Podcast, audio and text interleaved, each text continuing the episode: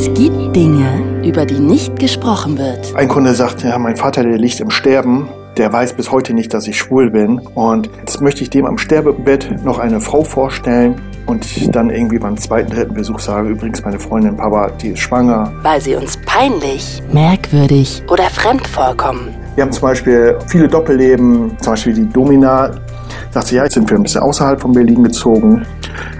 Und wir befürchten, dass die Nachbarn da nicht so nett drauf reagieren. Tabus. Tabus. Und genau da, wo das Schweigen beginnt, fangen wir an zu reden. Aber das haben wir in den letzten fünf Jahren deutlich mehr. Burnout-Opfer, die sagen, ich möchte das verheimlichen. Das kam vorher nicht. It's Fritz. It's Fritz. Tabulos. Sprechen, worüber man Claudia Kamit. Herzlich willkommen zu einer ganz neuen Folge von Tabulos. Ich bin Claudia Kamit und ich rede hier immer mit ganz unterschiedlichen Menschen über das Tabuthema, das ihr Leben bestimmt. Heute dreht sich der Job von demjenigen um Tabuthemen.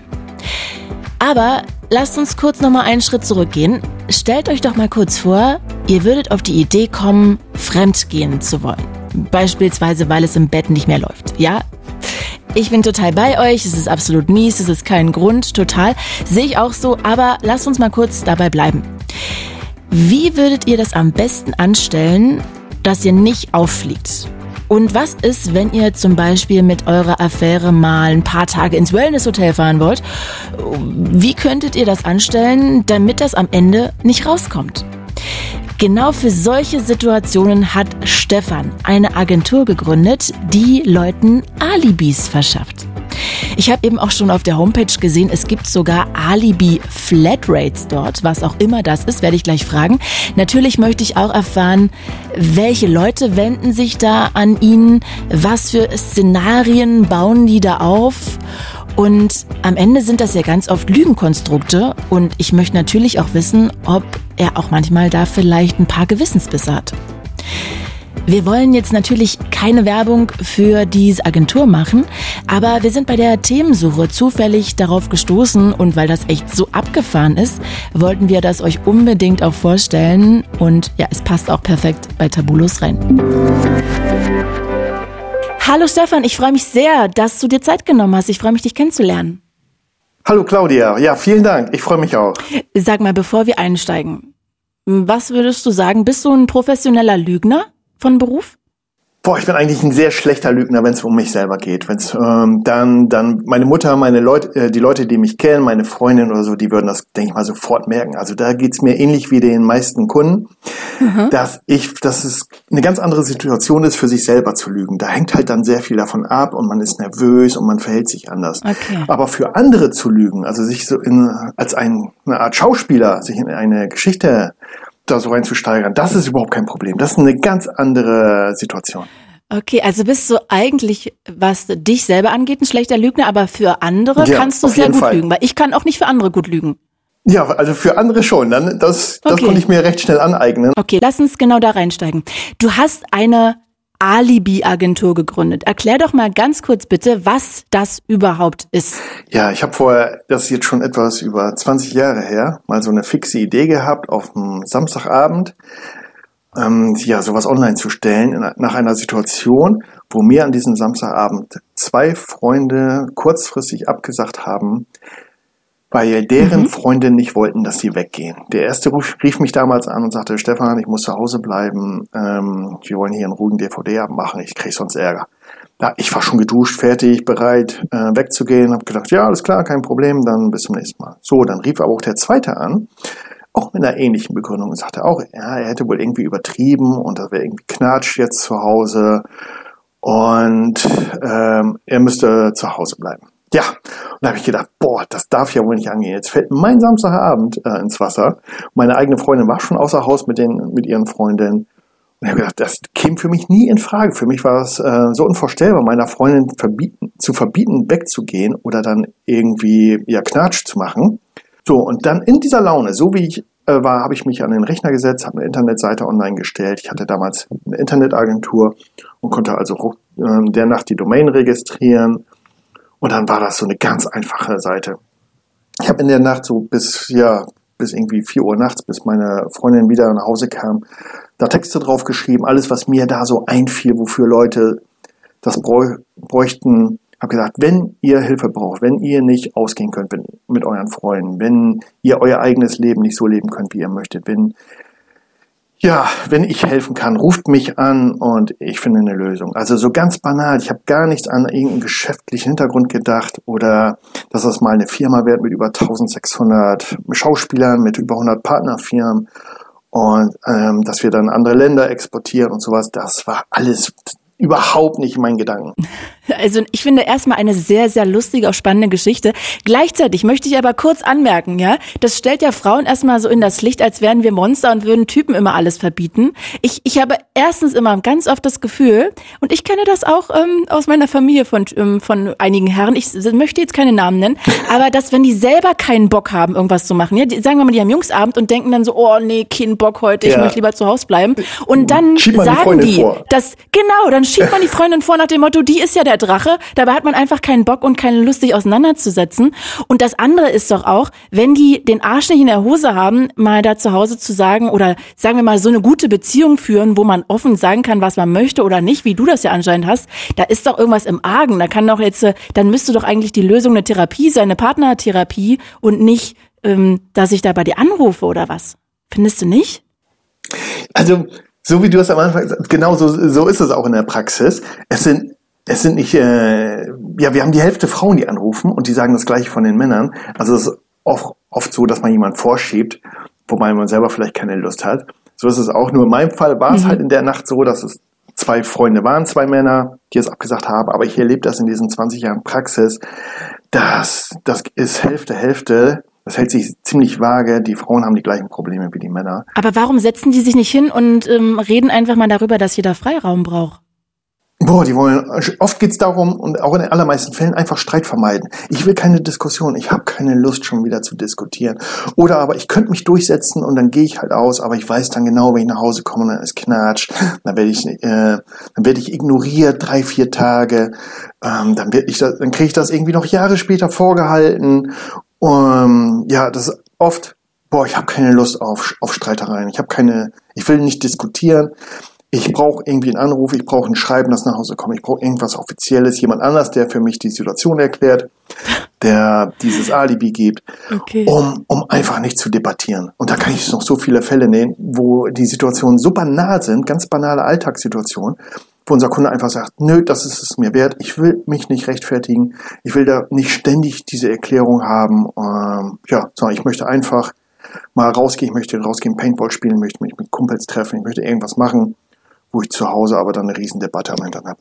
Stark. Also ja, so eine Beziehung würde ich gar nicht führen wollen, ehrlich gesagt. Das wäre für mich ein Grund, dass ich nicht mit den Menschen zusammen sein wollen würde, wenn ich das tatsächlich machen müsste. Aber gut, lass uns doch ja, jetzt... Ja, sagt sich so einfach. Aber die meisten Kunden sagen, ja, es ist ja sonst alles, recht, alles gut und die lieben sich. Aber es gibt halt irgendwie einen Punkt, da sagen, ja, das ist halt dann irgendwie meine Lösung. Aber sonst ist in der Beziehung halt alles gut und wir haben auch Kinder, wir lieben uns und das wird auch immer so bleiben.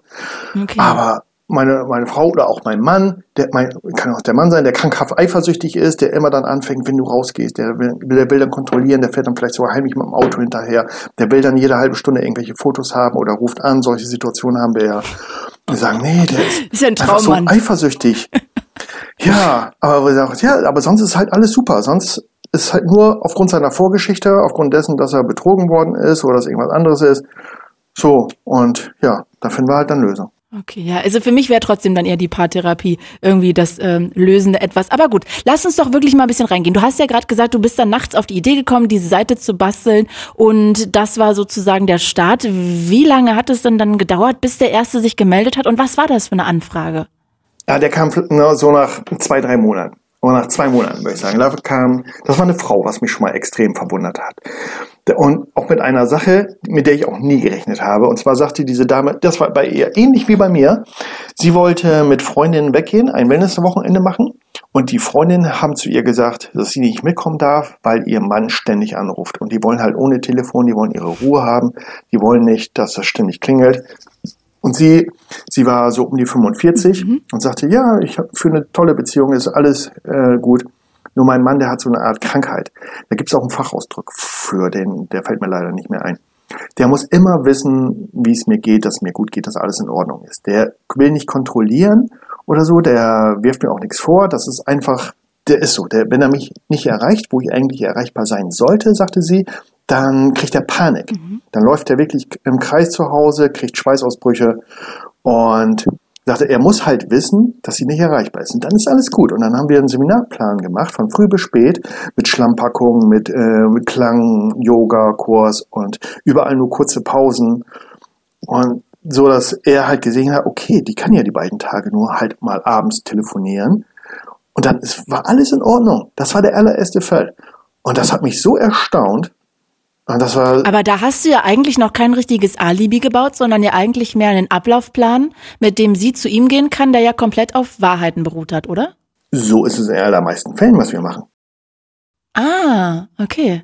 Das ist ganz häufig so, dass wir die Hintergründe für irgendwas schaffen, damit der Partner beruhigt ist oder damit ah. unser Kunde einfach selber seine Ruhe hat. Ah, okay, okay, okay. Und ungestört ist. Das ist jetzt in den letzten Jahren sogar noch viel, viel mehr geworden, weil wir immer mehr kontrolliert werden durch Handy, durch WhatsApp, durch Standort und Facebook und wo wir sind, was wir machen. Warum bist du nicht erreichbar? Du hast noch zwei Häkchen dabei WhatsApp, hast noch nicht geantwortet und diese Geschichten. Also dieser Stress, der hat enorm zugenommen.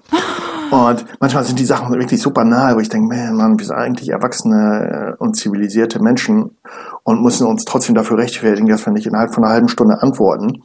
Krass, okay. Ja, das, ich finde das unglaublich interessant, was du da machst. Lass uns doch wirklich mal ein paar Beispiele durchspielen. Also, das war ja gerade ja, eine Sache, wo du gesagt hast, da stützt du dich eigentlich auf die Wahrheit. Lass uns doch wirklich mal drei Alibis durchgehen, die vielleicht auch mal so ein bisschen außergewöhnlich sind. Also lass uns doch mal mit Fall, ich sage jetzt mal Fall Nummer eins starten. Was wäre das? Was kommt dir in den Kopf? Ja, Fall Nummer eins kann ich zum Beispiel sagen, ist eine ganz ja eigentlich eine lustige Sache. Und zwar geht es darum, dass eine Tochter ihrer Mutter Geld zukommen lassen wollte Geld. jetzt Weihnachten. Und äh, Geld, ja, wollte ihr Geld schenken. Sie sagte aber, sie weiß, meine Mutter würde das nie annehmen, die wird sich sogar gekränkt fühlen. Die wird sich damit sogar richtig beleidigt fühlen. Ich weiß aber, es geht ihr nicht gut und sie kann es sehr gut gebrauchen. Sie muss da irgendwie eine Krone oder was machen lassen und sie hat das Geld einfach nicht.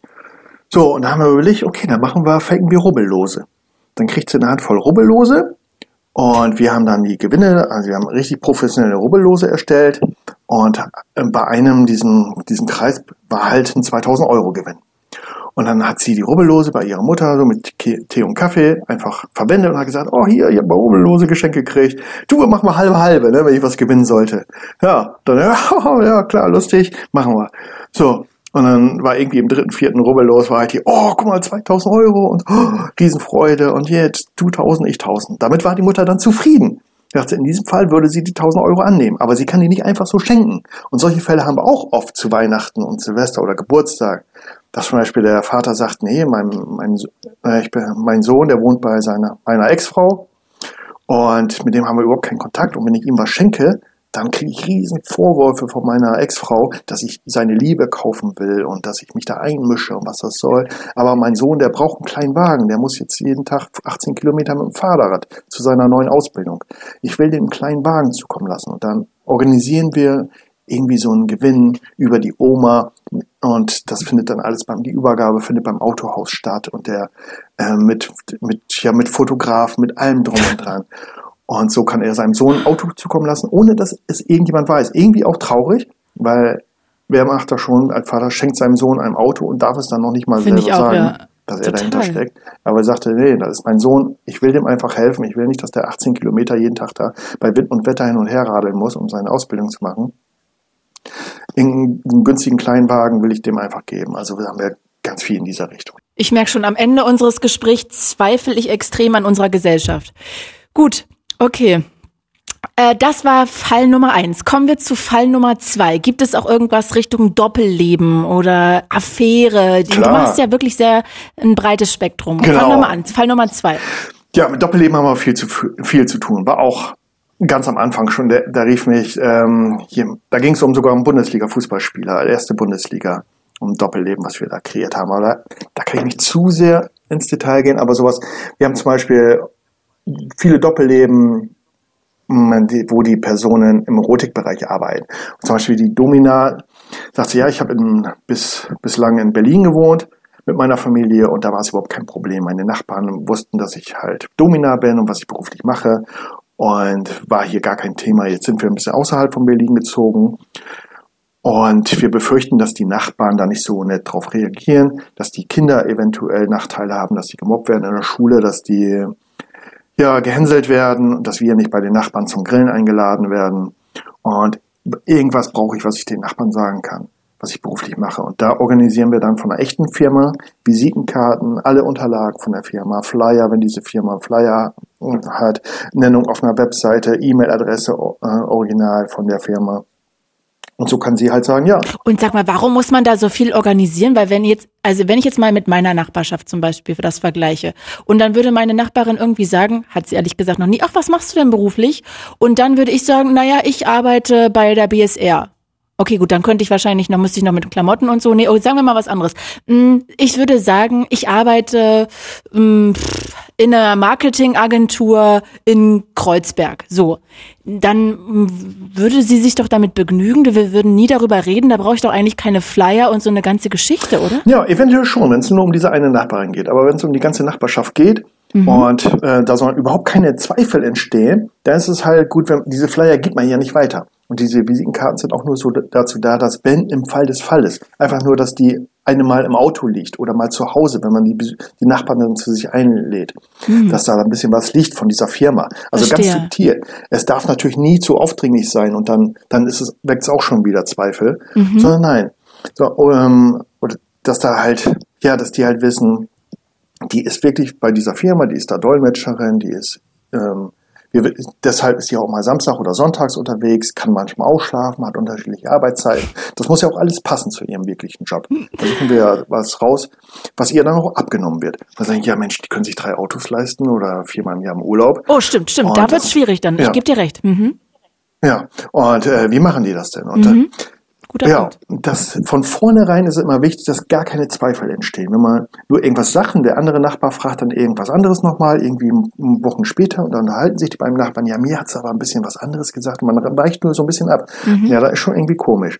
Aber wenn sie immer das Gleiche sagen kann und wir unterstützen ja auch die Gedanken unserer Kunden durch diese ja, durch diese Form, dass sie selber nicht lügen müssen und ganz klar immer dran denken, ja, ich bin bei der und der Firma, ich bin da Dolmetscherin, ich bin ein Hostess, ich mache dies und jenes, ich bin eine Kundenberaterin. Und briefst du dann auch den Partner und die Kinder? Nein, das mache ich nicht. Das muss sie dann schon selber machen. Ah. Und die wissen, die wissen oft, ja, oft Bescheid. Manchmal rufen die sogar gemeinsam an, dass man Mann und Frau direkt am Telefon hat oder der Mann anruft mit seiner Frau und sagt, ja, ich bin arbeitslos geworden. Ich brauche ein Doppelleben, weil ich äh, war schon mal arbeitslos und bin, hab da zu Alkohol gegriffen, bin abgestürzt. Und wenn jetzt rauskommt, ich bin wieder arbeitslos, dann befürchte ich, dass mein ganzes Umfeld sagt, Mensch, das wird schon wieder, geht's, hast du genug Bewerbung geschrieben, dass die dann eine ganze Menge Druck aufbauen, die unser Kunde nicht gebrauchen kann. Dann kann ich nicht mehr in Ruhe ein Bewerbungsgespräch führen, wenn ich diesen Druck verspüre, dass ich unbedingt einen neuen Job brauche, sonst äh, macht meine Mutter mir die Hölle heiß, weil ich halt mal Alkoholiker war und jetzt trocken durch sowas. Also das sind so Grenzfälle. Und was macht ihr dann? Dann sagst du, ja, hier, wir mieten dir hier noch irgendwie so ein kleines Büro, dann kannst du den ganzen Tag da abhängen, oder wie? Ja, wir haben zum Beispiel, als diese Bankenkrise mal war, hatten wir einige aus der Bankenszene. Und die haben wir untergebracht bei Finanzdienstleistern, weil da konnten, konnten die halt so mitreden. Und na klar, der ist jetzt beim freien Finanzdienstleister. Und da ist der natürlich nicht mehr, da gibt's keine normalen Bürozeiten. Da ist der, der kann ja auch von zu Hause arbeiten und seine Kunden betreuen. Ah. Aber da wundert sich dann keiner, ah. dass der halt auch mal tagelang zu Hause bleibt. Und sagt, ne, ich bin jetzt kundenbefreier äh, Finanzdienstleister. Also wir suchen dann was, was genau zu seiner Situation passt. Ist ja schon ein halber Drehbuchautor quasi. Ähm, bei, ich habe bei einigen Drehbüchern mitgemacht. Tatort, Rosenheim, Kops und so weiter, ja. Stark. Das, die schreibst du dann mit, oder was? Da bespreche ich mit den Drehbuchautoren, wie wir vorgehen. Das und ist ja geil. Wir sagen, ja, es gibt so ein paar Krimis, die handeln von der Alibi-Agenturen und da habe ich dann auch mitgewirkt. Ah, stark, stark, stark. Aber ja, es geht, ist auch tatsächlich so, dass wir manchmal ein ganzes Büro zur Verfügung stellen. Wir haben ein, das war auch eine ganz lustige Sache und zeigt auch, wie unterschiedlich Lügen in Ländern gehandhabt werden. Ja, es war ein Südkoreaner, der sagte, nach sechs Jahren kommen jetzt meine Eltern das erste Mal nach Deutschland. Ich bin damals ausgewandert und die komme ich jetzt besuchen. Mhm. Und ich arbeite beim Automobilunternehmen am Fließband. Und am Fließband, das wäre für die das allerletzte, das unterste. Ich würde mein Gesicht verlieren und wäre in meiner Heimat, wird mein Name nicht mehr ausgesprochen werden. Und ich brauche einen Schreibtisch mit einem Computer drauf. Und da muss ich mit Anzug und Krawatte arbeiten. Dann ist alles in Ordnung. Und da möchte ich nur kurz mit meinen Eltern einmal hin mhm. und äh, ein paar Hände schütteln, dass sie sehen, wo mein Arbeitsplatz ist. Und da müssen dann auch natürlich auch eine Menge Familienfotos stehen und ein bisschen so eingerichtet, ein paar Sachen von Südkorea da sein. Und dann sind die total glücklich und dann sind die stolz auf mich. Ähm, ansonsten, ja, wäre ich irgendwie der ja, verlorene Sohn da. Der, der ist ausgewandert, um am Fließband zu arbeiten. Das würden die nicht verstehen, egal wie viel Geld er verdient, sagt er. Und das ähm, haben wir dann gemacht. Dann konnte er mit seinen Eltern zu einer, zu einer Firma gehen und ja. Und du rufst dann in der Firma an und sagst so, hallo, hier ist Stefan, ich habe eine Alibi-Agentur, ähm, ich habe hier so einen Typen, der hat so, ähm, so Issues mit seiner Familie und deshalb bla bla bla bla. Ähm, könnten wir bei dir nicht für einen Tag, für vier Stunden da so einen Stuhl mit Computer und vielleicht einem Foto, was wir da vorher hinstellen, buchen? Für zwei Stunden oder vier Stunden geben wir dir für, keine Ahnung, Summe XY, ginge das? Genau so einfach so? ist es. Ganz genau so. Und dann sagt er, klar, klar, gar kein Problem. Richtig. Natürlich hier. Genau. Hier ist der Schreibtisch hinten rechts. Der Typ, der neben dir am Schreibtisch sitzt, heißt übrigens Stefan und der davor, der heißt Dimitri und dann geht's los. So? Mhm, genau so einfach ist es tatsächlich, wow. weil diese, äh, weil wir die, diese Partnerfirmen, mit denen wir zusammenarbeiten, das sind überwiegend ehemalige Kunden. Ah. Also die wissen dann genau, wenn jemand von uns anruft, die wissen Bescheid. Die bieten das ja selber an. Wir haben weit über 100 äh, Firmen und können dann nach Branche und Ort können dann raussuchen, was passt zu dem Kunden, was würde. Genau. Und da rufen wir tatsächlich an und sagen, hey Gerd, äh, hier sind es wieder von der Alibi-Agentur, wir haben da einen neuen hm, Fall und das würde ganz gut zu deiner Firma passen. Kannst du uns da bitte ein paar Unterlagen von dir äh, zur Verfügung stellen und kann der, kann, kann der ein Türschild bei dir bekommen? Und dann komme ich einen Tag vorher mal mit dem hin, dass deine Kollegen eben Bescheid wissen, wer es ist, das Gesicht schon mal gesehen haben und dass er selber auch weiß, wie das Büro ist. Ja, und wenn dann seine Eltern da mitkommen, dass die Leute nur eben kurz Hallo sagen, Herr so und so. Und ja, das, das so einfach ist es, weil wir halt die Leute kennen und weil wir es schon 20 Jahre machen. Ja, ich überlege nur gerade, wenn ich jetzt mir überlegen würde, ich würde in die Fritz-Redaktion kommen und ich würde keinen von den Leuten kennen und alle sitzen da und alle wissen, dass ich jetzt so tue, als ob das mein Job ist. Ich glaube, ich würde mich trotzdem auch so ein bisschen komisch fühlen. Der weil Kunde ja alle wissen, auch. dass ich da so ein Hochstapler bin. Ja, der Kunde fühlt sich sicherlich da auch, aber der war einfach überglücklich. Der war so heilfroh, ja, der ja. überschwänglich war, der weiß ich noch genau, der hat sich so riesig gefreut, weil für den dieses Gesicht verlieren hat für den einen ganz anderen Wert als bei uns. Also ich kann hm, das, wir können das selber gar nicht ne? so vorstellen. Ja, ja, ich auch. Da verdient man da vielleicht seine fünf brutto und hat einen super Job und ein tolles Auto auch noch zum, äh, zum Vergünstigungspreis und denkt, was habe ich für einen tollen Job? Und dann, dass jemand anders aber durch diesen Job, ja, seinen Namen, sein Gesicht verliert und irgendwie geächtet ist in der Familie. Das ist für uns unvorstellbar. Total, total. Und ähm, bei dem Bundesligaspieler, wo du gesagt hast, da ist mit dem Alibi, da möchte ich jetzt mal einfach ins ähm, Grüne tippen, sagt man das so, ich glaube schon. Das war wahrscheinlich irgendein Bundesligaspieler, der schwul ist und der dann unbedingt ein Alibi brauchte, damit das nicht rauskommt, ne? Ja, war tatsächlich so. Ja, ja, ich, ich finde das, ich habe das schon so oft gehört, dass es richtige große Agenturen gibt, die sich darum kümmern, weil es leider immer noch verpönt ist, einfach in der Bundesliga zu sagen oder allgemein im Profisport zu sagen, ich bin schwul um, oder ich bin lesbisch ja. oder whatever oder wahrscheinlich auch transsexuell. Ich finde es einfach schrecklich. Aber gut, ich verstehe, dass du da nicht drüber reden kannst. Ist so. Wir haben Handballerinnen, wir haben Sportler, wir haben alles dabei. Wir haben aber auch genauso haben wir Feldwebel, Kriminalkommissare, die sagen, das geht einfach nicht, ich würde die Karriereleiter nicht weiter hochkommen. Ähm, ja, aber auch ganz normal Privatpersonen, die sagen, nö, ich bin in einem schwulenfeindlichen Umfeld. Oder auch junge Studenten, die sagen, ich wohne noch zu Hause, mein Vater würde mit dem Thema nicht umgehen können.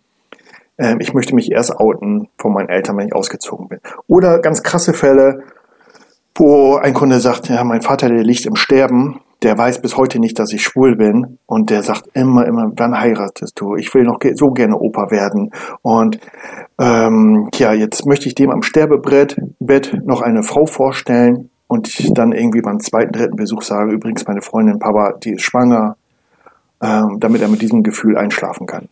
Auch solche Sachen sind dabei. Also ich kriege sogar Gänsehaut, wenn ich jetzt davon rede, weil ich habe die Stimme von dem Kunden noch im Ohr. Und ja. Ja, das ist echt irgendwie auch ein bisschen ja, zauberhaft, wenn auch natürlich schade, dass er da nicht zu seiner eigenen Identität stehen kann. Ne? Aber das ja. ist, muss ja dann auch jeder, finde ich, für sich selber entscheiden und ich will so, da auch gar nicht genau, urteilen genau. oder richten. Das habe ich mir auch ganz schnell abgewöhnt, mir irgendwas ein Urteil zu bilden oder irgendwie eine Vorstellung zu machen, was jemand kann oder nicht. Und dann würdest du quasi zum Beispiel, wenn ähm, ich das meinen Eltern noch nicht sagen möchte, wenn ich sage, ich möchte mich jetzt noch nicht outen, ich krieg das emotional noch nicht hin für mich, das ist ja legitim, dann würdest du quasi mir eine Frau organisieren, die ich dann beispielsweise mit zum Weihnachtsessen nehmen kann. Genau. Wir sprechen dann ab, wie, wie soll die ungefähr sein. Ähm, wie so vom, vom optischen muss ja auch alles irgendwie zusammenpassen. So, und soll es was sein nur für einzelne Abende oder soll das vielleicht was auf Dauer sein, für Monate oder Jahre? Wenn es für Jahre sein soll, dann versuchen wir ja, bei, bei schwulen Männern jemanden, eine lesbische Frau zu finden, die das gleiche Problem hat in unserer Kartei. Wo ah, dann können die immer hin und ist. her, überall hin. Genau, dass beiden geholfen ist. Das ist natürlich ah, dann die okay, Idealvorstellung. Okay. Verstehe. Gerade wenn es um Jahre gehen soll. Und mhm. ja, dann liefern wir die. Genauso, wenn die Frau sagt, ich habe meinem Mann erzählt, dass ich die letzten drei Wochen mit Gerda unterwegs war. Das war aber Gerd. Und jetzt möchte er die Gerda mal gerne zum Kaffee und Kuchen einladen, wenn die doch so nett ist. Dann liefern wir die Gerda nach Hause liefern die nach Hause. Das klingt, als ob ihr die so aus dem Karton zieht, wenn die dann da ankommt. Aber ihr vermittelt die dann quasi, ne? So? Genau, wir haben bei uns ja, ja, wir haben bei uns so viele Leute und können dann nach ganz vielen Kriterien die raussuchen. Und die werden dann halt ja mit den ganzen Informationen versorgt, können sich da reinarbeiten. Die Schauspieler können den Kunden vorher natürlich dann kennenlernen und ja, das heißt, ich würde dann zu dir kommen und sagen, Mensch, hier, ich, ich brauche äh, ne, einen Gerd und dann kriege ich da ja. wie so einen Katalog und kann dann da durchblättern, wen ich attraktiv finde und wen ich haben möchte. Nee, das nicht. Wir zeigen nicht vorher die ganzen Bilder öffentlich. Wir fragen ah, dich dann erst stimmt, vorher, stimmt. wie soll der ungefähr sein, welche Größe und äh, optisch soll der ungefähr sein, was würde passen zu dem Auftreten, soll der, soll der, ja, wie soll der sonst so, vom Charakter her vielleicht, ist da irgendwas wichtig, Mhm. Und dann suchen wir die Vorauswahl aus, dann kriegt erstmal unser Schauspieler, wird erstmal informiert, ist das für ihn auch alles okay? So. Und dann führen wir die beiden zusammen. Stefan, hast du denn noch einen Doppellebenfall, der vielleicht so ein bisschen auch, keine Ahnung, äh, na, wo gelogen werden muss? Wo gelogen werden muss? Ja, also ja. In, in Richtung zum Beispiel, dass man, ich weiß nicht, eine Affäre hat. Ich würde auch gleich gerne nochmal zum Fall Nummer drei kommen, dass wir da mal eine Affäre durchspielen, wie du das handelst, also wie das dann aufgebaut ja. wird. Aber gibt's noch irgendeinen Doppellebenfall, der dir im Kopf hängen geblieben ist, wo du sagst, wow, das war schon echt heftig oder krass oder ich weiß nicht, irgendwie in die Richtung? Also das mit diesem ganzen Doppelleben, wo die Personen im Erotikbereich arbeiten, das ist natürlich immer aufwendig am Anfang. Aber für uns nichts, lange nichts Neues mehr. Wenn jemand doch, was eher so außergewöhnlich ist, ist, wenn ein Kunde ein Doppelleben führt, weil er zum Beispiel noch ein uneheliches Kind irgendwo hat und er möchte dieses Kind beim Aufwachsen, ja, möchte das miterleben. Solche Sachen haben wir, wo dann der Mann anruft und sagt, ich habe, das nach der Heirat ist rausgekommen, dass ich noch ein Kind habe woanders.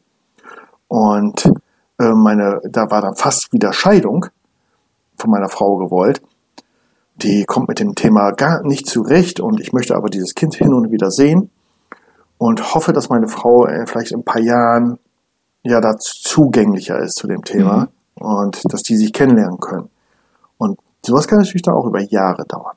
Und dann tut er sozusagen so, als ob er am Wochenende vielleicht irgendeinen Geschäftstermin in äh, Schnicken für dich hat und du ähm, sozusagen verifizierst das dann quasi mit ihm zusammen, also dass da gar keine äh, Fragen entstehen. Aber eigentlich ist er dann zum Beispiel das Wochenende bei seinem Sohn.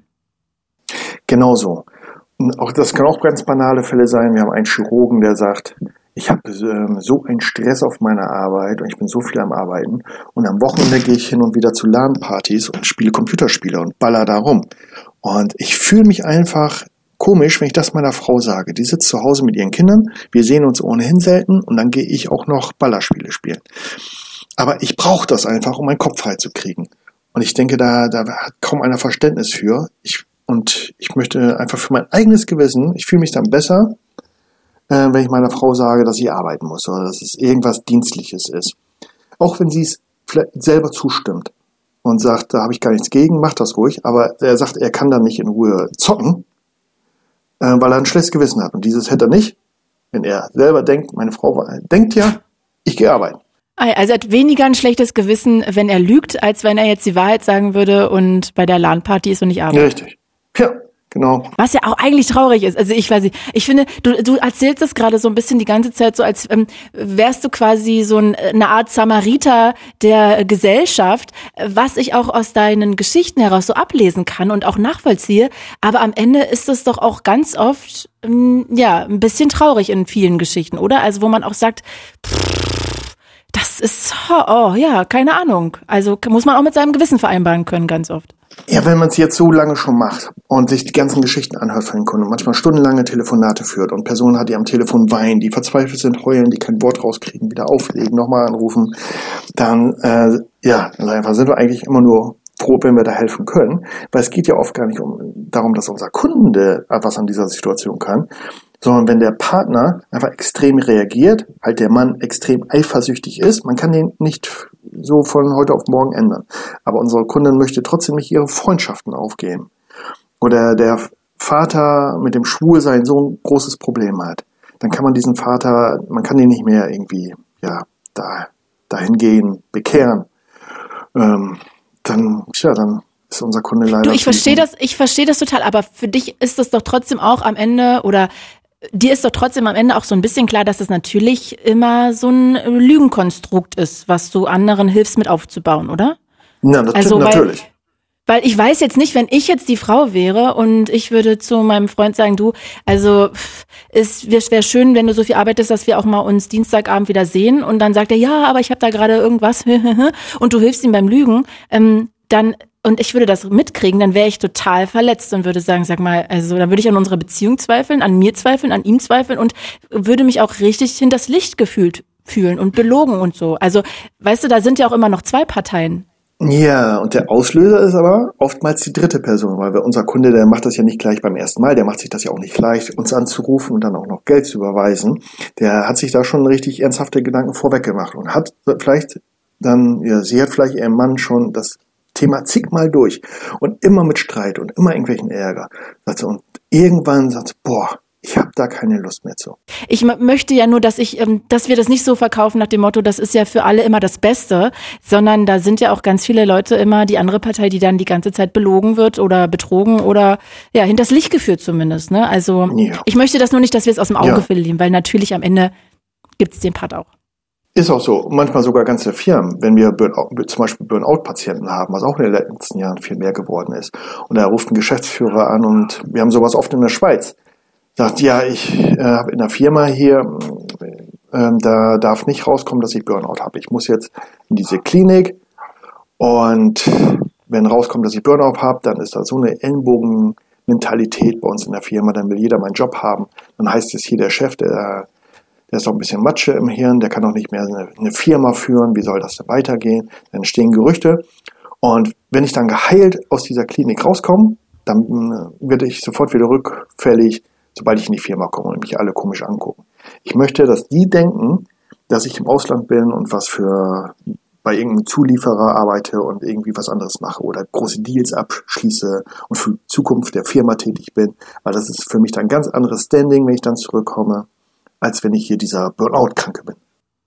Hm, ja, das ist natürlich auch wieder eine Stigmatisierung von psychischen Krankheiten, ne? Und auch die Frage, ob man dann wirklich da vielleicht, hm, naja, also ja. ich finde, da hängt halt immer so ein Rattenschwanz dran. Ne? So, ich kann das total verstehen von dessen um, Ausrichtung her, aber natürlich sollte eigentlich ja die ja unsere Gesellschaft irgendwann mal dahin kommen, dass man dann nicht so stigmatisiert wird und vielleicht irgendwie hm, ja als das ist noch ein ewig langer Weg. Ich glaube, der das muss erst von Generation zu Generation rauswachsen. Ja, ich merke schon wirklich. Am Ende unseres Gesprächs bin ich von unserer ganzen Gesellschaft sehr enttäuscht.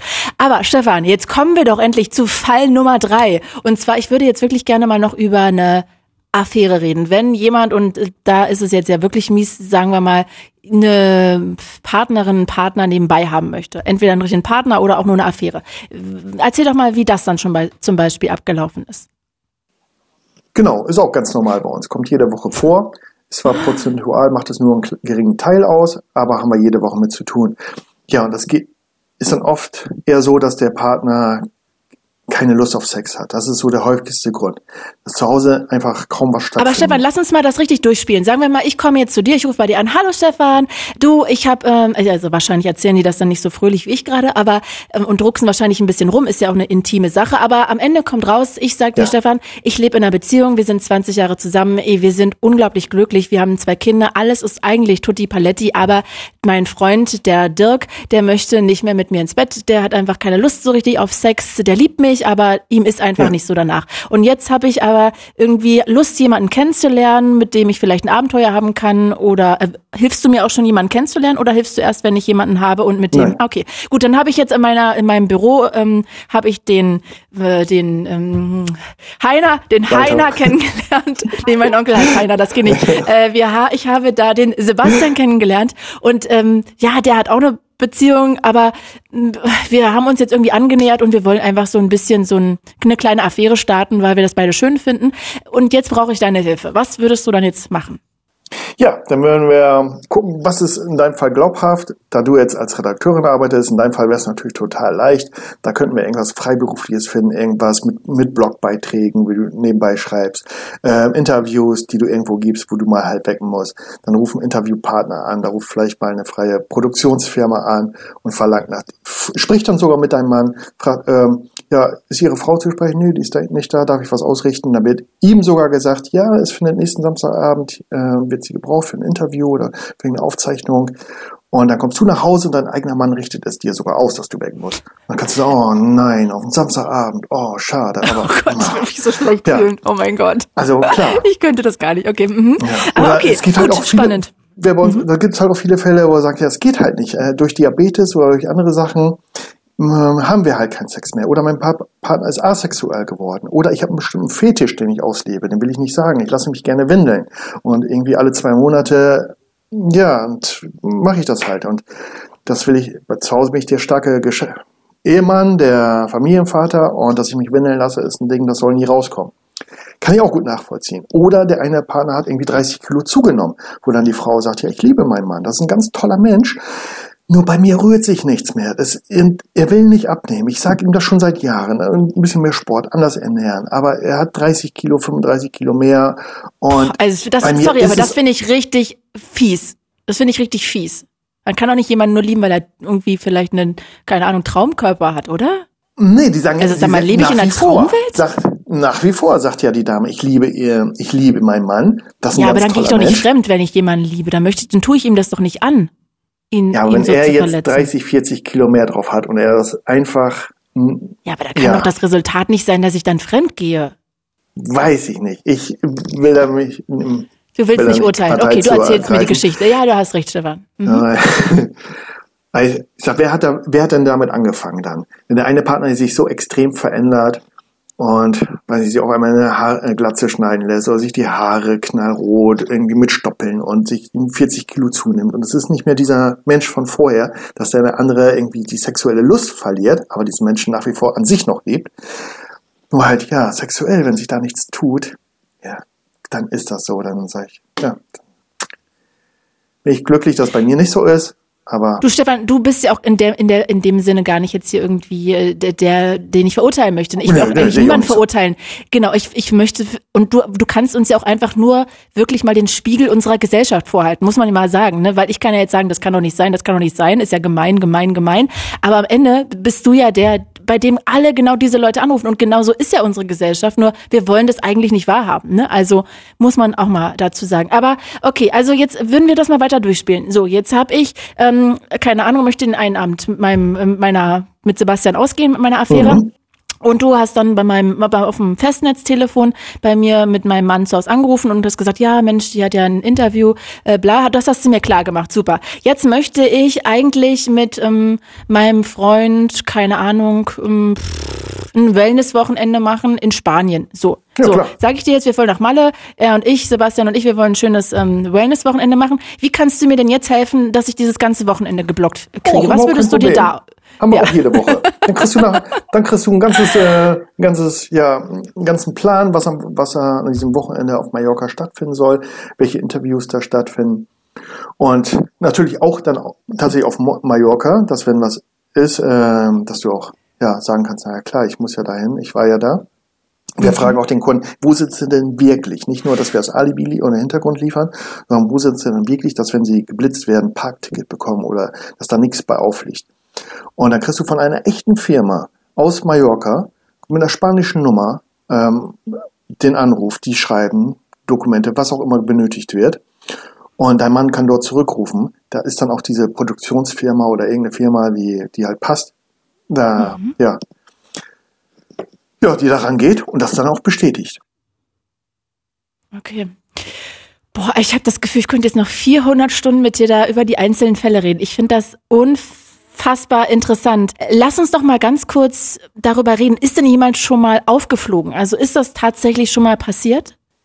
Wir machen das jetzt schon über zwei Jahrzehnte und es gab noch keinen Kunden, der gesagt hat, aufgrund dessen, was wir gemacht haben, wäre die Sache aufgeflogen. Es gibt wohl Kunden, die, die sich dann irgendwann outen oder die dann irgendwann die Scheidung einreichen und dann sagen, okay. jo, übrigens habe ich das durch, habe ich das viele Jahre durch eine Alibi-Agentur, ähm, ja, geregelt. Das gibt's ja, da schon. Da kommt ja Freude aber, auf beim anderen. ja, wir beenden ja auch Beziehungen und äh, wir, wir machen auch ganz viele andere Sachen. Was heißt ja. das denn? Ja, wenn, wenn Menschen dieses, diese Gespräche nicht selber führen können, dann führen wir diese Gespräche. Wenn die Frau zu uns sagt, bitte ruft meinen noch Freund an und sagt ihm, die Beziehung ist vorbei, weil äh, ich kann ihm das nicht sagen, der, der tobt dann rum oder der wird sogar sehr sentimental oder der, na, tja, der, der nimmt mich nicht ernst, auch sowas gibt's. Die sagen dann hier, der, der hört mir gar nicht zu, der gibt mir nicht die Schlüssel zurück, der zieht einfach nicht aus. Das muss jetzt jemand ihm ganz klar machen, dass da sogar vielleicht neu im Spiel ist. Oder Männer, die sagen, ich bin zu weich. Ich ähm, dann jedes Mal, ich versuche das jetzt schon hundertmal, die Beziehung zu beenden, und jedes Mal äh, kriegt sie dann Tränen in den Augen, umarmt mich und ich werde dann jedes Mal wieder weich und sage, oh gut, versuchen wir es doch noch einmal. Und das, das macht aber vorne und hinten gar keinen Sinn. Gibt auch ganz krasse Sachen, wo er sagt, ja, wenn ich das sage, dann, dann trommelt die auf meinen Brustkorb rum, dann schmeißt die meine Haustürschlüssel raus, meine Schuhe. Das, das muss irgendwie anders geregelt werden. Also sowas machen wir auch. Oder Frauen, die sagen, Nö, mein Mann, der schreit dann rum in seiner Religion oder wo er komm, herkommt, da macht keiner mit dem Mann Schluss. Wenn jemand Schluss macht, dann ist der Mann das. Und da muss jemand anrufen, der aus, seiner eigenen, aus seinem eigenen Land kommt. Er sagt, hey Kollege, Aber hier, ich bin der Neue, ne, du weißt, wie das läuft und halte dich jetzt mal bitte zu, äh, da raus. Aber Stefan, rufen da oder engagieren dich da nicht in dem Fall auch einfach Leute, die sehr bequem sind und einfach keinen Bock haben, sich dieser Diskussion oder sich dieser Auseinandersetzung zu stellen? Wo man ja auch eigentlich sagen muss, es hat ja der andere auch verdient, diese Auseinandersetzung führen zu dürfen? Ich habe diesen Eindruck gar nicht. Wer, die machen sich eher tagelang vorweg Gedanken, manchmal über Wochen und ringen damit und um dann überhaupt bei uns anzurufen und uns ihre Situation okay. zu schildern und dann auch noch einen Betrag zu überweisen, dass die sich das nicht leicht machen, sondern dass die so in eine Ecke gedrängt sind und keinen Ausweg mehr wissen, dass die okay. manchmal mhm. am Schlutzen sind am Telefon und ja, ja, also wenn ich einen aggressiven Partner habe, kann ich mir das auch ehrlich gesagt vorstellen, dass das dann nicht so ähm, oder dass es angenehmer ist oder angenehmer, dass das irgendwie dann eine gute Idee ist, vielleicht da irgendeinen Puffer zu haben. Stefan, ja, ich bin so ein bisschen hin und her gerissen, ja, wie natürlich. du merkst. Also auf der einen Seite kann ich das teilweise nachvollziehen, auf der anderen Seite, ich glaube, ich könnte deinen Job nie machen, weil ich immer irgendwie, ich glaube, ich würde zu sehr mit meinem Gewissen da in Konflikt kommen. Ja, ich überhaupt nicht. Also, also bei vielen Sachen, die du erzählt hast, nee, verstehe ich das. Aber wie gesagt, wie du da erzählst, dann so ein, so ein Typ, der dann irgendwie ähm, wie so ein Lappen ist und sagt, ja, ich möchte nicht mit der Frau Schluss machen. Ich äh, leg hier lieber ein bisschen Kohle auf den Tisch und mach du das mal. Äh, nur weil sie weint und traurig ist und dann so emotional wird. Also ich glaube, sowas könnte ich ehrlich gesagt nicht. Da würde ich irgendwie dann denken, naja, also das. Hm. Tja, ja, das, das muss man sich natürlich ganz schnell abgewöhnen, wenn man diesen Job macht, ja. sich da ein Urteil zu bilden oder sich irgendwie da vorzustellen, wie seine Situation ist. Aber gibt es mehr Aber hast als du denn auch denkt. Grenzen? Ja, ich hatte zum Beispiel einen ähnlichen Fall, da wo ich gesagt habe, dass wir da nicht die richtige Agentur sind. Und zwar war es auch einer, der anrief und sagt, äh, ruft meine schwangere Freundin an und sagt, die Beziehung ist vorbei. Und der war am Telefon recht forsch, unverschämt. Und ja, das war ein Fall, den ich persönlich dann abgelehnt habe, wo ich ihm gesagt habe, da, das machen Sie bitte selber, da sind wir nicht die richtige Agentur für. Mhm. War mit, dann mit mhm. der schwangeren Find Freundin da. Und ja, er war auch nicht nett am Telefon. Und Ja. Wobei es jedem Mitarbeiter am Telefon immer freigestellt ist, grundlos einen Auftrag abzulehnen. Manchmal ist es nur Bauchgefühl, dass wir gar nicht genau wissen, warum, aber dieser Kunde oder die Kundin verhaspelt sich selber so oder ist ein bisschen aggressiv, dass wir sagen, das, tut mir leid, das machen wir nicht. Mhm. Und deine Mitarbeiter sind alles professionelle Schauspieler zum Teil, also die du dann da in diese ganzen Szenarien einbindest? Die im Innendienst nicht, die im Außendienst äh, oder die am Telefon schon ja, aber die, die Aufträge entgegennehmen in Bremen in der Zentrale. Genau, genau, das ist das klar. Aber die anderen, das sind, das andere genau. sind Schauspieler. Ja, es sind oft welche von Schauspielschulen, die aber diesen Job nicht machen, die aber einige Semester oder Jahre sowas gemacht haben. Mhm. Da hatten wir schon ganz viele Bewerbungen am Anfang, sogar jetzt äh, vor ein paar Wochen das letzte Mal ein Professor von einer Uni für seine Studenten, der gesagt hat, der empfiehlt seinen Studenten mittlerweile schon weiter, sich bei uns zu bewerben, um Praxis zu sammeln, um wirklich mal draußen sowas zu machen. Also wir ah. arbeiten da mit Unis zusammen, also das ist hätte ich auch nie vermutet. Aber das, ja, Schauspiellehrer ihren Schülern sagen, hier bei, bei der Alibi-Agentur, dann kommt ihr wirklich mal raus, könnt Situationen nachspielen, kommt in verschiedene Sachen und könnt euch in die Rollen da reinversetzen. Stefan, also ich finde, das ein echt eine interessante Sache da aufgebaut. Was ist denn eigentlich, ich habe auf eurer Internetseite gesehen, es gibt richtig Alibi-Flat-Rates. Jetzt hattest ja. du ja schon gesagt, okay, das ist zum Beispiel, wenn ähm, ich mich nicht outen möchte und dann kriege ich jemanden und dann geht das immer hin und her, vielleicht über Jahre. Gibt es noch andere Leute, die so Flat-Rates bestellen oder bezahlen? Ja, jeder, der in, in einer Hinsicht ein Doppelleben führt, der über einen langen Zeitraum zwischendurch Gründe was, braucht. Was ist so das längste Alibi, was jemand je gebucht hat? Die längste Flatrate, die schon Jahre. läuft? Der macht das bei uns seit über 18 Jahren. Der hat das auch vorher schon gemacht und seit 18 Jahren über uns. Das haben wir bei diesem und Doppelleben halt Darfst du da sagen, was genau da der Punkt ist? Also ist das Ehen. dieses Outing? Der führt, der führt zwei Ehen. Der führt zwei komplette Ehen und liebt beide Frauen, sagt er. Ist, das eine ist eine Hat er auch mit beiden Kindern? Ah, er hat mit einer Kinder, mit der anderen nicht. Die andere ist selber verheiratet. Seine, er hat seine eigene, äh, seine ehemalige Jugendliebe wieder gesehen und sagte, war wie früher, die haben sich beide sofort wieder ineinander verliebt. Auch sie war schon verheiratet, lebt auch mit dem Mann zusammen, aber die treffen sich so häufig, macht zusammen Urlaub und ja, er sagt, er führt irgendwie zwei Beziehungen. Und ist und überglücklich, sagt er. Er ist zu Hause glücklich, er ist ausgeglichen mit seinen Kindern. Er, ist er hält sich für einen ganz tollen, dadurch für einen ganz tollen und ruhigen Familienvater. Ähm, Aber ja. wie kann man das alleine mit dem Handy schon geregelt bekommen? Man kriegt doch immer mal wieder eine SMS von dem anderen und oder mal einen ja, Anruf. Das geht. Okay, ich merke schon, da möchtest du dir jetzt nicht zu sehr reingucken lassen, wahrscheinlich, weil das zu persönlich ist. Aber und der kriegt dann wahrscheinlich auch einen Job, wo er viel im Ausland sein muss, angeblich. Ja, nicht nur im Ausland. Nee, muss gar nicht im Ausland sein. Aber wo er halt äh, so. regelmäßig unterwegs ist. Und viel ja. unterwegs. Und ihr deckt dann wahrscheinlich auch, wenn dann da angeblich im Hotel angerufen wird und sagst so, hallo, hier ist Stefan von der Rezeption vom Hotel Schnicken für dich. Ach ja, Sie wollen zu Herrn Schnicki Schnacki. Ja, gar kein Problem. Der ist leider gerade nicht da. Ich habe gerade angerufen, sorry. Also sowas machst du dann auch, ne? Wahrscheinlich. So, und, ja, ist aber gar nicht mehr so häufig. Das war früher viel mehr, auch mit SMS und dass man dann beim Hotel angerufen hat. Heute hat jeder ein eigenes Handy und man ruft dann in der Regel gar nicht mehr bei einem Hotel selber an. Ach so. Aber natürlich machen wir dann auch, wenn jemand bei dieser Seminarleitung oder Seminarzentrum dann anruft, dann kriegt unser Kunde eine WhatsApp und kann sich dann zurück hey Schatz, du hast hier gerade äh, angerufen, wir sind, haben gerade Pause, um was geht's denn? So kann ja auch ganz wichtige Sachen sein. Unser Kunde sagt, ja, ich habe Kinder zu Hause und wenn was ist, ich will erreichbar sein. Und dann soll mich meine Frau oder mein Mann soll mich schon erreichen mhm. können, aber halt über Umwege. Stefan, ich habe gesehen, ihr bietet auch Dienstleistungen an wie Doktortitel, Preisverleihungen und äh, berühmt werden. Kannst du mal kurz erklären? Ja. Also erstmal Doktortitel kann kann ich jetzt bei dir buchen, dass ich dann keine Ahnung, ein Doktor bin, kann ich bei dir buchen, dass ich eine berühmte ja. Sängerin bin? Wie, wie genau ja, läuft das? Wir verkaufen Ehrendoktortitel und Ehrenprofessor. Wir arbeiten da mit Kirchen zusammen und Verbänden, die können diesen Titel verleihen. Und die sind echt. Also das kann man dann, man muss nur diesen H.C. natürlich als Ehrendoktor davor schreiben, das ist Pflicht. Aber so ein Ehrendoktortitel, den kann man generell kaufen. Und wenn man ja, eine Organisation hat, die einen dem verleiht. Und wozu kauft man das? Zum Beispiel? Oft eigentlich zum Prestige. So, ich bin hier H.C. Doktor, Wissenschaft so und so. Okay, das ist oft eher ein Imagegrund. Ich will das auf einer Webseite stehen haben, ich will das auf meiner Visitenkarte stehen haben. Dazu vielleicht sogar noch eine Adresse mit London oder New York mit drauf, machen wir auch. Das ist oft eher zu diesem Grunde.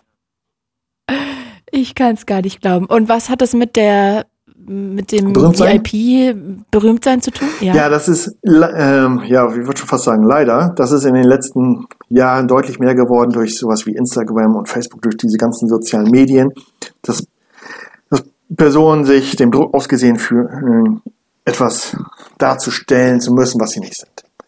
Entweder um anderen zu imponieren oder weil ihr Umfeld das einfach irgendwie verlangt und dann, ja, dann können wir ja, können wir solche Szenen drehen, dann können wir ein Fernsehteam engagieren oder ein Drehteam, die dann bei dem, wenn er Fußballtraining hat, alles mitfilmen, dass er gesehen wird, Mensch, da wird eine Doku über den gedreht und dann kann er anschließend solche Fotos posten. Oder ja, wir haben einen Kunden, der sagt, ja, da haben wir mit dem Bayer was gefilmt, dann wie er mit dem Jetski zu einer Yacht, wieder auf einer Yacht dann ein tolles Buffet hat und sowas. Das haben wir dann alles irgendwie gefilmt, das wollte er bei sich posten. Manchmal muss er noch selber gar nicht das Haus verlassen. Da engagieren wir einen Fotografen vor Ort, der macht dann hinter so einer grünen Leinwand, macht er die ganzen Fotos und wir setzen den dann in, ja, auf dem Roten Platz Moskau hin, wir setzen, machen den eine Woche hier hin, eine Woche da, dann macht er eine Weltreise. Wahnsinn, Stefan, Wahnsinn. Da musst du doch auch echt mal so, was unsere ganze Gesellschaft angeht, den Kopf schütteln, oder? Nicht mehr, schon, nee, mach nicht mehr. nicht mehr. Das ist einfach alles so. Und die Gesellschaft war, glaube ich, schon viele, viele, ja, die war, glaube ich, schon immer so. Und das, da wird sich auch gar nicht so viel ändern in den nächsten 100 Jahren, befürchte ich, oder Tausenden von Jahren. Das, das ist irgendwie, wir sind halt so. Be bewegen sich eigentlich die Dienstleistungen, die du da anbietest, immer im gesetzlichen Rahmen? Natürlich, das geht ja nicht anders. Sonst wären wir, wär, glaube ich, schnell weg von der Bildfläche. Wir machen es ja schon über 20 Jahre und ich habe ganz am Anfang, ich habe äh, Freunde, die haben halt Jura studiert, die habe ich dann manchmal gefragt, mhm. wo ich mir unsicher war. Ich hab, dürfen wir das machen? Dürfen wir Zertifikate ausstellen? Dürfen wir Leistungsnachweise? Dürfen wir Urkunden ausstellen? Seminarbestätigungen? Und generell dürfen wir alles machen. Wichtig ist halt nur, wofür der Kunde es selber nutzt. Er darf seine Seminarbestätigung nicht für seine Bewerbung nutzen. Das ist klar. Er darf es nicht in seine Bewerbungsmappe tun und dann sagen, er hat dies und jenes alles gelernt. Mhm, Aber er darf es zu Hause hinhängen. Er darf vor seinen Freunden davon erzählen. Das ist alles erlaubt.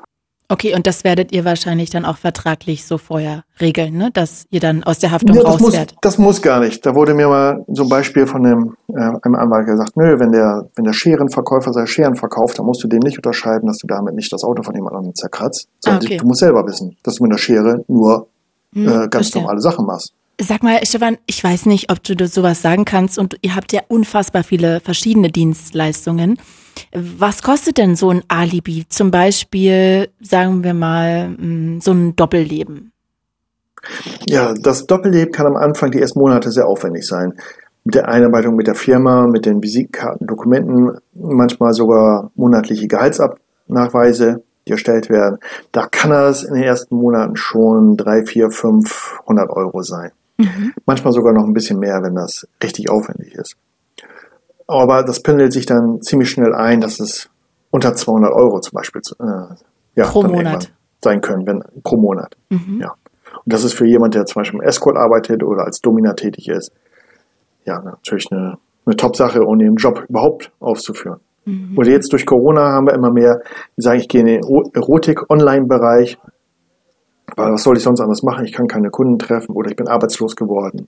Und ich will als Webcam-Girl oder ich will bei diesen OnlyFans, bei dieser anderen Webseite da nebenbei Geld verdienen. Muss man OnlyFans erklären? Also sagen wir mal, mh, mm, sagen wir mal, es gibt da so eine ganz bekannte Influencerin und die, mh, mm, keine Ahnung, braucht jetzt irgendwie noch ein bisschen mehr Kohle, dann könnte sie zum Beispiel noch einen OnlyFans-Channel starten, wo sie dann zum Beispiel besonderen erotischen Content anbietet und dafür würde man dann für diesen OnlyFans-Channel nochmal extra zahlen und kriegt dann sozusagen nochmal ein bisschen extra Content, der dann zum Beispiel erotisch ist.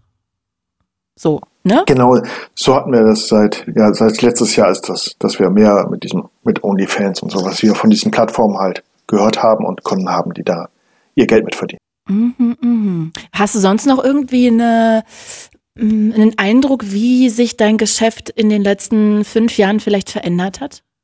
Also du hast ja schon gesagt, mehr um mehr quasi Status-Sachen, gerade wegen Instagram. Gibt es aber sonst noch irgendwelche Beispiele? Ja, viel mehr mit Burnout. Und das ist deutlich bei uns. Damit hatte ich die ersten zehn, fast zwölf, 15 Jahre eigentlich nichts von gehört. Aber das haben wir in den letzten fünf Jahren deutlich mehr. Mhm. Burnout-Opfer, die sagen, ich möchte das verheimlichen. Das kam vorher nicht. Was wir früher viel mehr hatten, dass Menschen ihren Krebs verheimlicht haben. Das ist weniger geworden wiederum. Wir hatten auch ganz am Anfang Leute, die sagen, ich kann das gar nicht erzählen. Die denken, das ist ansteckend. Das denkt man ja heute nicht mehr. Heute haben, ja, weiß jeder Mensch, der hat Krebs, ich kann ihm die Hand schütteln, ich kann ihn umarmen, alles in Ordnung. Das war vor 20 Jahren nicht so. Ähm, ja, wir hatten noch damals viel mit SMS zu tun, das haben wir nicht mehr. Dann diese ganze Kontrolle über WhatsApp und mit Standorten, das hat zugenommen.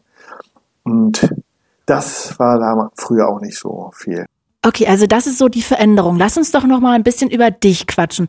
Nehmen dich manche Geschichten auch manchmal mit oder ist es so, dass du da einfach inzwischen so ja eine Distanz geschaffen haben musst?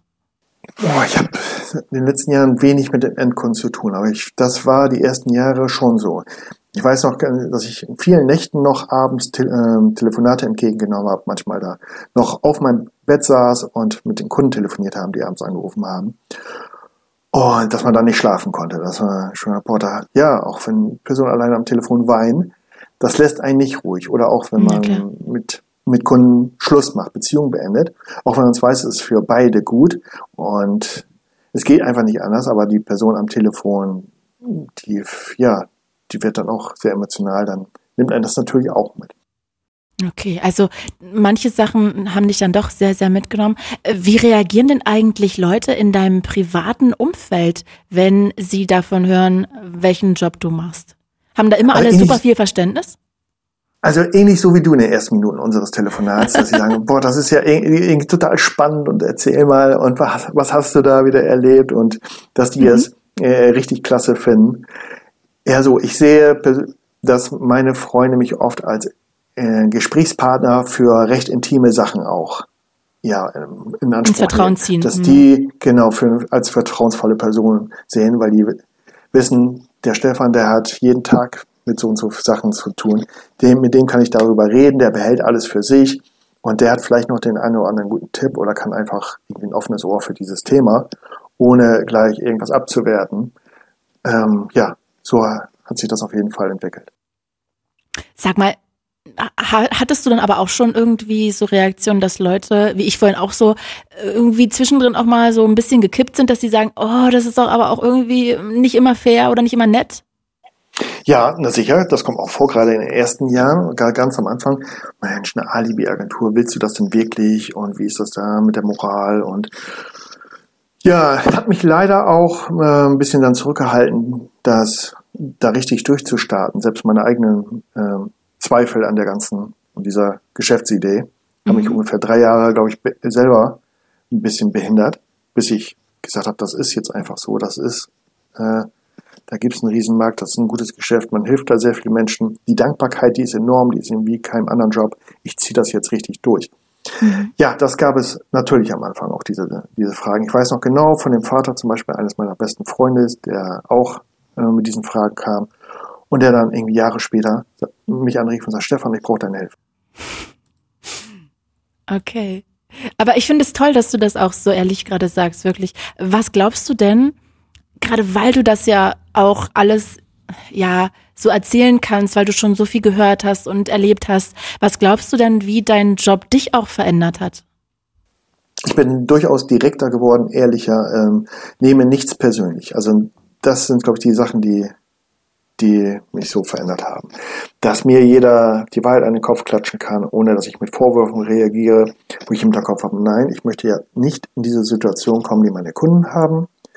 Und äh, ich bin direkter, ich sage, wenn mir was nicht passt oder wenn, ja, wenn ich irgendwas anderes haben möchte, halt dann nicht zu lange am Berg, äh, hinterm Berg mit. Ja, und ich glaube, ich bin sehr tolerant. Mhm. Ja, also ich glaube, das muss man in deinem Job auch auf jeden Fall sein. Gibt es denn eigentlich auch Leute, die quasi von deiner Agentur in Anführungsstrichen abhängig sind, weil sie ja über deine Agenturen ein richtiges Konstrukt, ein richtiges Szenario entwickelt haben, weil der zum Beispiel mit dem Doppelleben, der klingt ja so ein bisschen so, ne, dass der genau ganz viele, dich hunderte, wir haben ja hunderte von Doppelleben. Und für die wir eigentlich jeden Monat dann irgendeine Kleinigkeit machen müssen, wo dauerhaft irgendwas läuft. Und mhm. wenn es dann irgendwann uns nicht mehr geben würde, ja, dann hätten die wahrscheinlich ein richtiges Übergangsproblem. Aber ich glaube, man kann sich auch gar nicht als ähm, Normalo jetzt, so wie ich, vorstellen, wie kleinteilig das alles ist und wie aufwendig. Ne? Also das klingt irre, an was ihr alles denkt, ehrlich gesagt. Ja, muss, die Beweiskette muss einfach schlüssig sein und auch oft sehr subtil, auch gar nicht zu übertrieben, sondern einfach absolut realistisch muss das alles sein. Auch die Schauspieler, die müssen absolut realistisch reagieren, die dürfen auch nicht übertrieben sein. Mhm. Auch in, in, ja, wenn irgendwelche Gespräche einstudiert werden sollen, wenn irgendwelche, wenn der Schauspieler in einer Situation auf ein, ein bestimmtes Thema die Leute bringen soll oder solche Sachen, das muss alles subtil und sehr realistisch dann natürlich sein. Wahnsinn. Stefan, jetzt geht es ja hier in diesem Podcast um Tabuthemen. Mich würde von dir mal interessieren, was glaubst du, sind denn die stärksten Tabuthemen, die immer noch in unserer Gesellschaft so die Kreise ziehen? Fetische. Da würde ich sagen, ein, eindeutig Fetische. Dafür wird, da wird eigentlich kaum drum geredet, haben aber viele Menschen einen bestimmten Fetisch, den sie nicht nennen wollen. Sei es, dass sie sich peitschen lassen möchten, dass sie sich erniedrigen lassen wollen, dass jemand sich ja, windeln lassen möchte. Das ist so ein Thema, da redet, glaube ich, keiner äh, gerne drüber. Auch nicht, auch keine irgendwie Fußballstars nach ihrer aktiven Karriere. Schwul sein und all das, das ist ja schon, was heißt schon, das ist kein richtiges Tabuthema mehr auf einen Seite, auch wenn viele sich leider nicht richtig aus, outen können. Aber, Aber dann ist es ja eigentlich wieder ein Tabuthema, ne? wenn sich jemand nicht outet. Ja, die, die aktive Stars, die trauen sich ja nach wie vor nicht zu outen. Aber jeder Normalbürger, ja, braucht dann nicht mehr eigentlich hinterm Berg halten.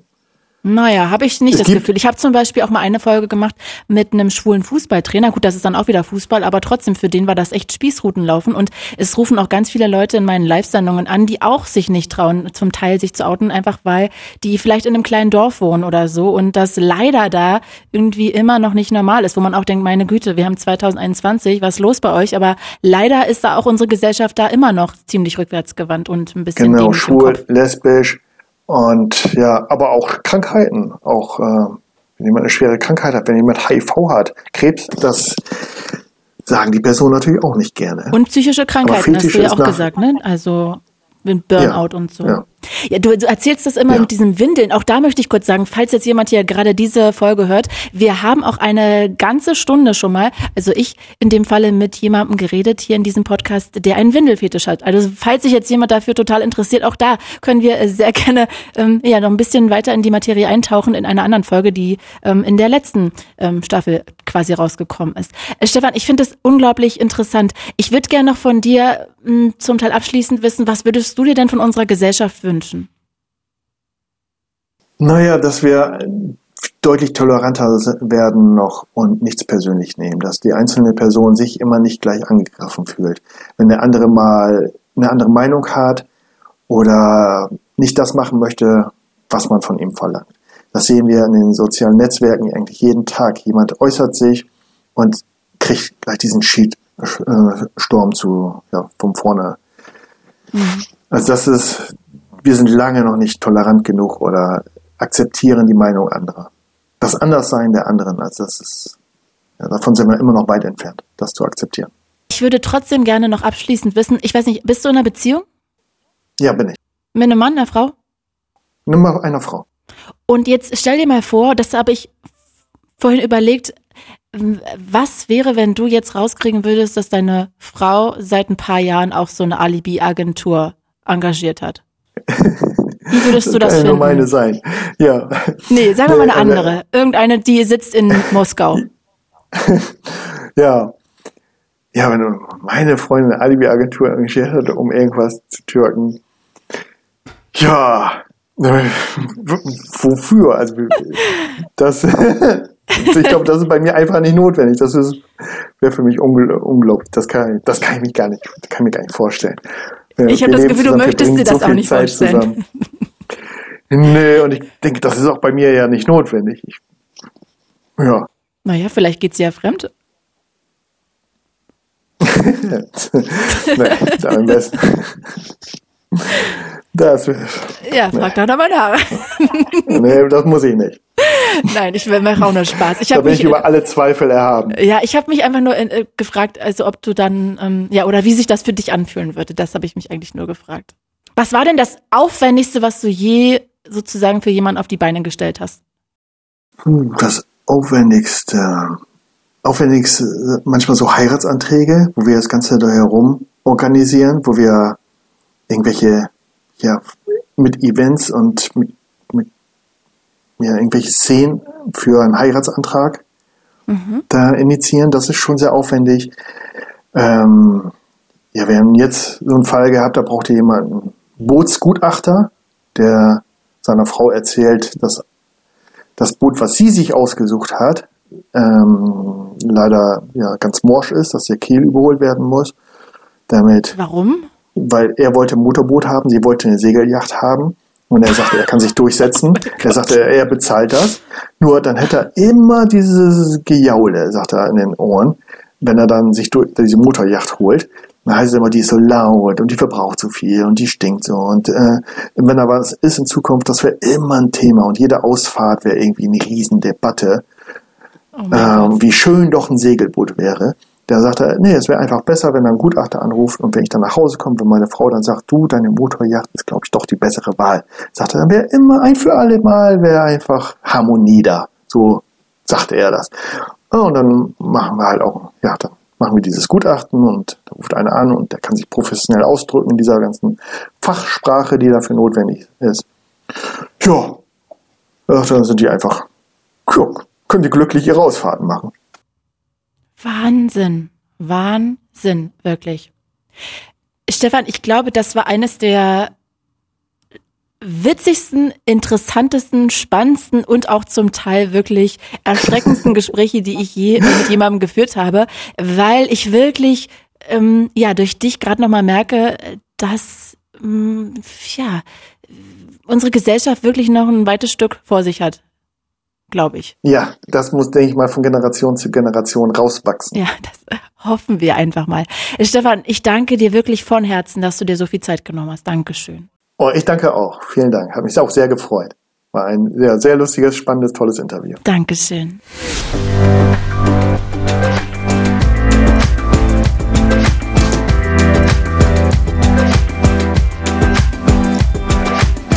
Ach, Wahnsinn. Falls sich euer Job oder Leben auch um ein Tabuthema dreht und ihr davon erzählen wollt, dann schreibt gerne eine Mail an podcast.fritz.de und ja, wenn euch der Podcast gefällt, dann seid so toll und empfehlt den einfach weiter. Ein Dankeschön geht noch raus an meine Redakteurin Viktoria Schroder und damit verabschiede ich mich. Ich bin Claudia Kamit und das war Tabulos. Fritz ist eine Produktion des RBB.